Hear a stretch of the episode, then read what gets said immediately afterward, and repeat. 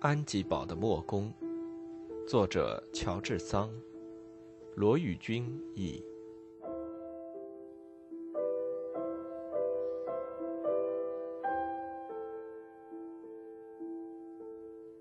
二十六，节日的前夜，农庄上跳舞的兴致达到了高潮，仆人们都参加了。一团团浓密的灰尘从他们的脚下飞扬起来。可是这并不能阻挡伯利省乡下人如痴如醉的去跳舞，恰像满地的石子、毒烈的太阳、下雨的天气、收获、义卖的疲劳一样，挡不住他们。他们跳起舞来，那种又严肃又热情的样子，是任何别的地方的人所比不上的。看他们在轻快舞里一进一退，动作是那样的柔和，那样的有规律。使得四人合组舞的节奏像时钟上的摆一样。别人不能想象这种单调的步伐所给予他们的快乐，旁观的人也很难领会到每个步伐和身体的每个姿态都要十分准确的随时适应着这简单的节奏是多么困难的事。而且为了达到尽善尽美的境地。还需要做到动作简洁、姿态娴雅，丝毫不让人看出吃力的样子。站在旁边看了他们一些时候的人，一定会惊诧他们始终不懈的坚持精神，赞叹他们轻易不致感觉疲乏的那种温柔的动作和自然的态度。只要我们稍微注意一下，便可以看到一个人可以继续跳十个乃至十二个钟头。居然毫无倦容，我们也就可以想象，他们真是兴奋到了极点，真是狂热的喜爱跳舞。有时候，年轻人内心的欢乐泄露在一种特别的叫喊里，可是他们的面孔依然是那样的严肃。有时候，他们提起脚来，猛地向地上一跺，像公牛一样的高高的跳起来。跟着又用一种美妙自然的姿势，轻轻的落地，懒洋洋的扭转起来。伯利省人的性格完全表现在这种舞蹈里面。至于女伴们，她们只要毫无变化的按部就班的蹭着地面跳就行了。但是这种动作所需要的清洁功夫，更不是一般人所能想象。他们要在庄重典雅之中表现出美丽的姿态。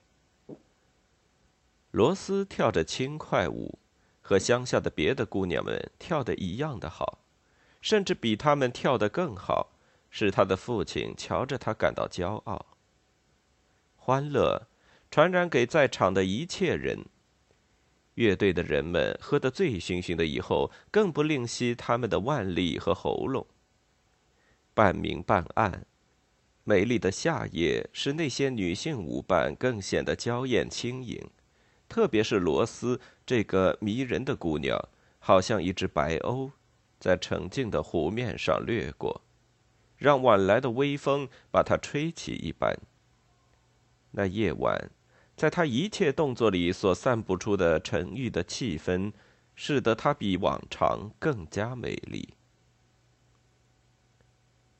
可是，在他心灵的深处，罗斯真说得上是一个黑谷里的乡下姑娘，具有质朴天真的性格，在跳舞中那么兴致勃勃，只不过是为了练习步伐，做相当的准备，因为明天格南路易免不了要三番五次的请求同他跳舞。可是忽然间，奏风笛的人跌倒在他用来当做站台的酒桶上面。同时，他的乐器皮囊里面的空气也都跑了出来，发出一种又奇特又凄凉的声音，使得所有跳舞的人都呆呆地停住了脚，转过脸来望着他。同时，一支大提琴也从另外一个乐师的手里突然被抢走，滚到罗斯的脚边来。那疯女像一只野猫似的，一个箭步从她刚才窜上去的那个乡间奏乐台上跳了下来，跑到跳舞的人群当中，大声的叫道：“该死的东西！该死的杀人犯！该死的刽子手！他的母亲走上前去，想把他拉住。他一下子便奔到他母亲跟前，双手捏住他的脖子。如果布瑞克南老妈妈不来把这疯女抱住，他一定会把他的妈妈掐死的。这疯女对于他的老祖母从来没有任何粗暴的举动，也许他对于这个老人虽然不能辨认，却有一种本能的爱。也许在众人当中，他只认识他的老祖母。原因是这位善良的女人为着成全他的恋爱所尽的努力，或许还在他的记忆之中。他一点儿也不表示反抗，让他的祖母把他领到屋子里去，又发出一种悲哀的呼号，使得每一个人的心里真是又惊愕又恐怖。马塞尔紧紧地跟在布瑞克南家的长女身后。当他走到院子的时候，他发现舞会忽然停止了，人人带着惊愕的神情。罗斯差不多昏迷过去。布瑞克南太太的心灵深处无疑是感觉苦痛的，把他家里的这段悲惨历史暴露在众人的眼前，在他压抑疯人的狂怒和制止他女儿的叫嚣的时候，他显得那样的凶狠。简直像一个警兵要监禁暴徒那样的严厉，而不像一个绝望的母亲那样忧愁。布瑞克南老妈妈倒是很热心的照顾她的孙女，尤其是特别的可怜她。如果我们看到那个可怜的老妇人用她咽哑的声音、殷勤的态度在爱抚那个疯女，像对付一个小孩子那样，一面吓唬他，一面哄他，那真是一幅凄惨的图画。他对疯女说道：“得啦，我的好孩子，你平常总是那么听话，不愿意使你的祖母伤心。你应当安安静静的在床上躺着，不然的话，我可就要生气了，不再疼你了。”那个疯女对于这番话一点儿也不了解，甚至好像没有听见一样。她紧紧抓住他的床角，发出可怕的嚎叫。在他病态的悬想中，他以为在这个时候自己正在受着残酷的刑罚，正如同他向马塞尔所描绘过的那种奇幻的景象一样。马塞尔首先探听清楚，他的儿子在方颂的照看下安静的睡着了，又回转来照顾因恐惧和愁苦而昏迷过去的罗斯。这是拉布瑞克里伦第一次把他十二年来积在忧伤过度的心灵里的愤恨发泄出来，以前至多每星期发泄一次。当他的祖母给他换衣服的时候，他才啼哭嚎叫。但是那不过是像小孩似的啼哭嚎叫，现在却变成了愤怒的嚎啕。他从来不同别人交谈，这一回是他十二年以来第一次发出诅咒和威胁的话。他从来没有打过人，可是刚才却想把他的母亲掐死。总之，十二年以来。这个沉默的，因为他父母的贪婪而牺牲了的被害者，总是离开大家，孤独的排遣着他说不出来的悲哀。对于这种凄惨的景象，大家差不多都是那样残酷的漠不关心。日子一久，也就习以为常。大家既不再怕他，也不再可怜他。把偶尔遇见他当做一种不可避免的灾祸，而且自己虽然很懊悔，心里也许还不肯承认的。但是，这个可怕的、给他以极大痛苦的疾病，有着他突然发作的阶段，现在已经到了受苦人对于别人具有危险性的阶段了。这一次，不能再袖手旁观了。布瑞克南先生坐在门前，呆呆地听着他的家属对他所说的不近人情的安慰的话。这这件事儿，呃，对对你来说真是极大的不幸啊。一个人对他说道：“你一再的忍受，就看着他这样闹，时间也未免太久了。呃，这是任何人所不能容忍的。你应该做最后的决定，把这个不幸的人送到疯人院去才对。疯人院也不会把他治好的。他摇头回答道：“什么法子我都试过了，都不行。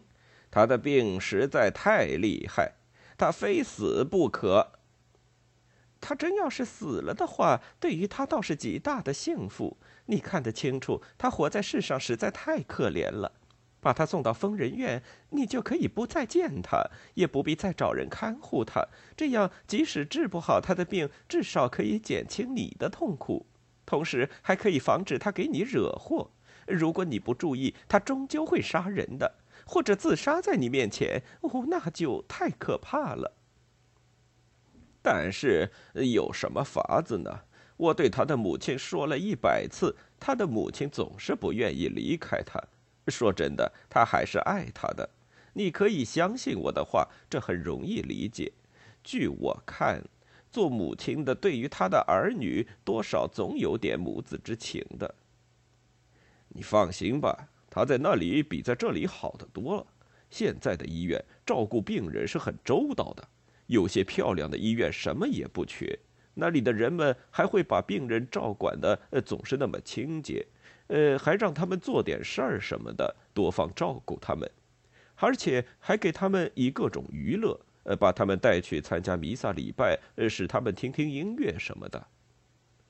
这样，病人比在家里还享福呢。”布瑞克南先生说道。可他想了一会儿，又说：“可是这样用费必定很大吧？”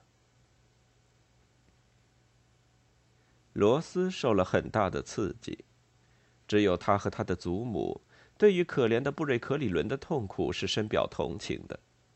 平时他总避免谈到这件事，因为他一谈起来，便不免要指着他父母所做的这种伤天害理的事。每天总有二十次。当他一听到他母亲口里所讲的断送了他姐姐一生的那些极端自私的贪图钱财的大道理，就不由自主的气得直打哆嗦。他刚从昏迷状态里苏醒过来，便去帮助他的祖母安慰疯人。可是布瑞克南太太怕这个恐怖的景象过分刺激了他，而且他出自本能的多少有点感觉到。过度的痛苦是会有传染性的，甚至会发生一些生理方面的影响，因此他严厉的让罗斯赶紧走开。他那种严厉的神气，即使在他好心好意的关心他的子女的时候，也是改不了的。罗斯因遭受他母亲的拒绝，心里非常生气，只好回到他自己的房间里。他在寝室里走来走去好多时候，心情虽然十分激动，却不愿意讲出口来，因为，他怕在马塞尔的面前过分的谈论他的父母。对于布瑞克南太太，这一个夜晚开始是很欢乐的，可是到后来变成了极度的痛苦。疯女的嚎叫间或停止一会儿。但是再叫起来便更凄惨、更可怕。当嚎叫停止的时候，不是渐渐的低沉下去，而是在喊得最厉害的时候猝然停止下来，好像一种突然的死亡骤然间把声音打断一样。该不是有人把他杀了吧？罗斯叫道，他面色苍白，差不多要站不住了。像是在受残酷的刑罚。马塞尔不愿意告诉罗斯说，在那疯女想象中曾经受过的，而且在这时候他脑子里还正在受着的，真的是怎样残酷的刑罚。他没有对罗斯说起他和疯女在林子里的谈话，间或他去看看病人，看见他躺在砖地上，两臂把床脚紧紧的抱住。好像因嚎叫的疲乏而晕厥了一样，但是眼睛却是睁着的，眼珠一动也不动。他的脑筋显然还在继续活动。老祖母双膝跪地，挨近他的身旁，要把一个枕头放在他的头颈下面，或者要把一时镇定神经的药水喂进他的痉挛的嘴，试了半天也没有办到。布瑞克南太太坐在对面的一把椅子上，面色苍白，一动不动的，在她那态度倔强、形容却十分憔悴的面孔上现出十分痛苦的样子。即使在上帝的面前，他也不肯承认他的罪过。那肥胖的舒列特站在一个角落里，毫无意识的呜咽着。既没有自动的出来帮忙，别人也没想起叫他做些什么事儿。这三张面孔上同时反映出一样十分懊丧的神情，只有那个疯人，当他不嚎叫的时候，好像有一种阴暗的怀恨念头在他脑筋里转动。我们还可以听见隔壁房间的鼾声。但是布瑞克南先生尽管睡得这么沉，也是睡得很不安定的。一阵阵，他好像在做着凶险的噩梦。这间屋子隔着板壁的那一端，可以听见布瑞克南老爹在咳嗽，在叹息。他对别人的痛苦完全不闻不问，因为他仅有的那点力量已经不够支持他自己的痛苦了。最后。在早上三点钟左右，好像是暴风雨前的沉闷空气使得疯人过度紧张的气管实在支撑不住了，他就在地上睡着了。别人把他抬到床上去，他一点儿也不知道。无疑的，已有很长的时间他没有享受过片刻睡眠，现在他昏昏沉沉的进入了睡乡，大家也因此。得到了安息的机会。布朗西蒙夫人赶快去把这个消息通知罗斯，他也放心的安睡了。如果马塞尔不是因为借着这个机会可以对可怜的罗斯尽点心的话，他会诅咒这不幸的遭遇，使他来到这充满了贪婪和灾祸的房子里。他也会立刻另外去找一个住处的。这所房子实在太不合乎他的理想，在兴盛中是这样的令人不快，在不幸中是那样的满目凄凉。但是在这里，无论他难免还会遭遇到什么新的不顺心的事件，只要他对于他的年轻的伴侣能够有所援助，他还是决意要住在这里。幸而早上平安无事，大家都醒得很迟。当布朗西蒙夫人醒来的时候，罗斯还在睡着。他刚睡醒，便接到从巴黎寄来的一封信。由于现在交通的便利，这是他三天前写给婆婆的那封信的回音。布朗西蒙伯爵夫人写给他的媳妇儿马塞尔·布朗西蒙男爵夫人的信：“亲爱的女儿，但愿上苍赐给你这么大的勇气。”而且还让你能够永远保持住这样极度的坚韧。在你这方面能有这种勇气，不管它是多么大，我都不会感觉奇怪。不必夸奖我的勇敢吧，在我这样的年纪，受苦的日子是不会过于久长的。拿你的岁数来说，幸而对于漫长的岁月和人生的艰苦，还不会有什么明确的观念。我的女儿，你的计划是可称赞的，是最好不过的，而且也是很明智的，因为它是很必要的，比你所想象的还必要。我亲爱的马塞尔，我们这里也是一样的破产了，也许我也不能留下什么财产给我钟爱的孙儿。我那不幸的儿子的债务超过你所知道的和大家所料到的。我要求债主分期偿还，可是把一切责任都承担下来，因此便剥夺了爱德华将来在我死后本来可以享受的一份光荣的财产。你就在一种简朴的生活方式中把他抚养成人吧，你要教导他凭个人的才能为自己创出一条生活之路。用自尊心来维护自己的独立人格。只要有自尊心，他是可以忍受一切苦难的。当他达到成人的年龄，我已经不在这个世界上了。但愿他以尊敬的心情怀念他的先祖，他们认为一个贵族的荣誉比他的种种享受还要重要，因此他们所留给他的财产，只是一个纯洁的、无可指责的名姓。一个破产者的儿子在生活上的享受只会招人唾骂。一个犯罪的父亲的儿子，对于那些能够使他免于受社会指摘的人们，至少是会有一点感激的心情。明天我再把详细的情节告诉你。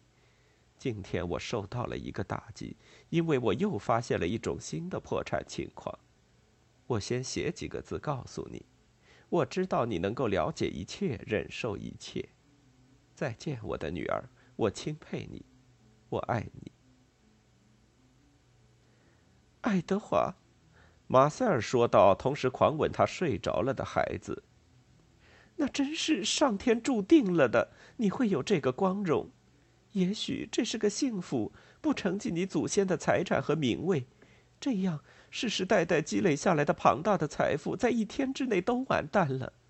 也就是这样，那些旧世界的统治者，与其说是由于他们自己的欲望。不如说是由于必然的趋势，自己便遵循着神的明智的意志，在不知不觉之中，使世界上一切人们的力量都趋于平衡了。哦，我的孩子，但愿有一天你能了解上苍的这种法则，对于你是一种恩惠，因为他强使你走入基督右边的雌绵羊群里去，而使你离开他左边的公山羊。我的上帝。赐给我应有的力量和智慧吧，使我把这个孩子教养成一个真正的人。如果要使他成为一个贵族，我只有袖手旁观，听凭财富发挥它的作用。现在我需要光明和灵感，我的上帝，我的上帝！你既然把这个任务交给了我，但愿你不要再抛弃我，列莫尔。过了一会儿，他这样写道：“我的儿子破产了，他的祖父母也破产了。我的儿子已经穷了，他原来也许会成为一个不名誉的、可轻蔑的有钱人。现在的问题却是要使他成为一个勇敢的、高尚的穷人。上苍把这个责任留给你了，现在你还会说要永远的离开我吗？”这孩子一向是我们当中的阻碍，现在不是反而成了我们一个亲爱的圣洁的纽带吗？除非在一年以后你不再爱我，亨利，现在谁还能阻碍我们的幸福呢？朋友，拿出勇气来吧，你只管去吧。一年以后，你可以在黑谷离安吉堡不远的一间茅屋里找到我的。马塞尔以极端兴奋的心情写了这几行字，只是当他的笔写到“除非在一年以后你不再爱我”那句话的时候，一种看不见的微笑使得他的面貌上现出一种殊非言语所能形容的表情。为了使列莫尔了解一切详情，他把他婆婆的那一封信附在这一封短笺里。把信完全封好以后，把它放进他的口袋里。他心想，不久就会看见莫公，也许还会看见列莫尔本人，穿着他那身十分合适的乡下人的服装。疯女睡了一整天，她还在发烧。自从十二年以来，她没有一天不发烧。可是这种疲惫的现象，人们却从来没有看见过。因此，大家都相信这是一个好的转机。从城里请来的一位常给他看病的医生，认为拿他往常的情况来说，他的病已经好多了。罗斯放了心，恢复了青春的本能。他以一种十分爱美的心理，从容不迫地打扮起来。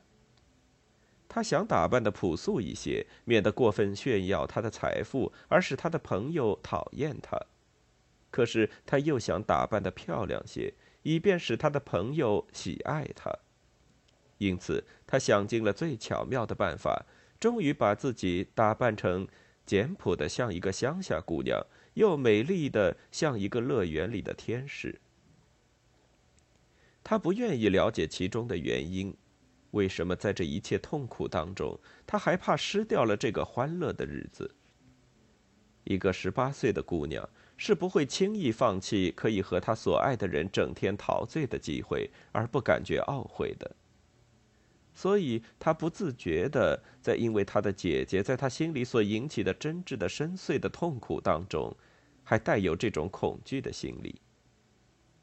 当他出现在大弥撒礼拜的时候，路易已经等待他很久了。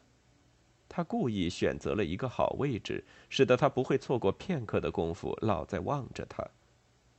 好像偶然似的，他坐在格南玛丽的旁边。他感动的看见他把自己漂亮的围巾拿去垫在磨坊主妇的膝盖下面，不顾那善良的女人的极力的推辞。礼拜完了的时候，罗斯灵巧地搀着他的祖母。这个老人只要遇见了磨坊主妇，他是那样的喜欢，总是舍不得离开他的老朋友。这种欢乐一年比一年的少，因为这两位老主妇年龄越高，便觉得布朗西蒙和安吉堡中间的距离越远，要想见面更显得困难了。布瑞可南老妈妈是爱谈话的。可是，如同他所说的，他平常一要说话，总是被他的媳妇儿挡回去。现在他心里有许许多多的话要向磨坊主妇倾诉出来。可是格南玛丽虽然也是一样的舍不得离开他这位少年时代的伴侣，却不像他那样健谈，只是很耐心的听着，有分寸的回答他。罗斯心想。这样恰好可以整天逃脱布瑞克南太太的监视，甚至可以不必再和他的其他亲属去见面。老祖母宁愿同他一样年纪的乡下人聊天，也不愿和他家里那些暴发户的亲属在一起。广场的古老树木下是一个又阴凉又漂亮的地方，成群的少女把奏乐的人团团围住。奏乐人一对一对的站立在距离大约相等的露天奏乐台上，尽量使用胳膊和胸部的力气，从事最紧张的竞赛。个人按照自己的调子和所得的代价在那里演奏。没有想到，这样嘈杂的乐声混在一起所造成的震耳的喧嚣。这些乐器拼命的同时奏了起来。好像故意要互相打扰一样，在这样混乱的乐声里，四个人一组的舞队却是不屈不挠的站在他们的岗位上，从来不会把他们雇请的人演奏的音乐和两部以外呼嚎乱叫的调子混淆起来，而且从来不会把钝角的节拍弄错，那真需要耳灵较快的本领。在树荫下面。也是一片杂乱的声音，这些人在高声歌唱，那些人兴高采烈地谈论他们的交易，这几个一团和气的碰着酒杯，那几个人在威胁着要打架，再加上地方上的两个警察在这熙熙攘攘的人群里威风凛凛地巡视着，使得这些和平的人民至多不过嚷嚷几句，很少真正动起手来。到那美丽的罗斯和那高大个子的莫贡开始跳起舞来的时候，围绕着轻快跳舞的密密层层的圈子更加密集起来。他们两人是这节日里最美丽的一对，他们的稳重轻松的步伐把大家整个的精神都吸引住了。磨坊主妇情不自禁地叫布瑞克南老妈妈仔细看看这一对年轻人，甚至说道。像这样好、这样美的一对年轻人，竟不会被命运注定在一起，真是不幸。至于我呢，老农妇不迟疑地回答道：“如果我能够做主，我是没什么可犹豫的，因为我确实相信你的儿子能够使我的孙女非常幸福，不是她嫁任何另外一个人所能享受到的。我很知道格南路易爱她，这是看得出来的，虽然他很聪明，不说出来。可是我的可怜的玛丽，那有什么办法呢？”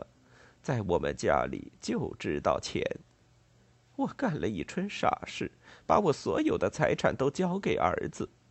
自从那个时候起，他就不再听我的话了，好像我已经死了一样。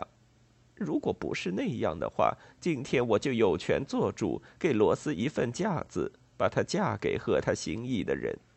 可是现在，所剩下的就只有我这点感情了。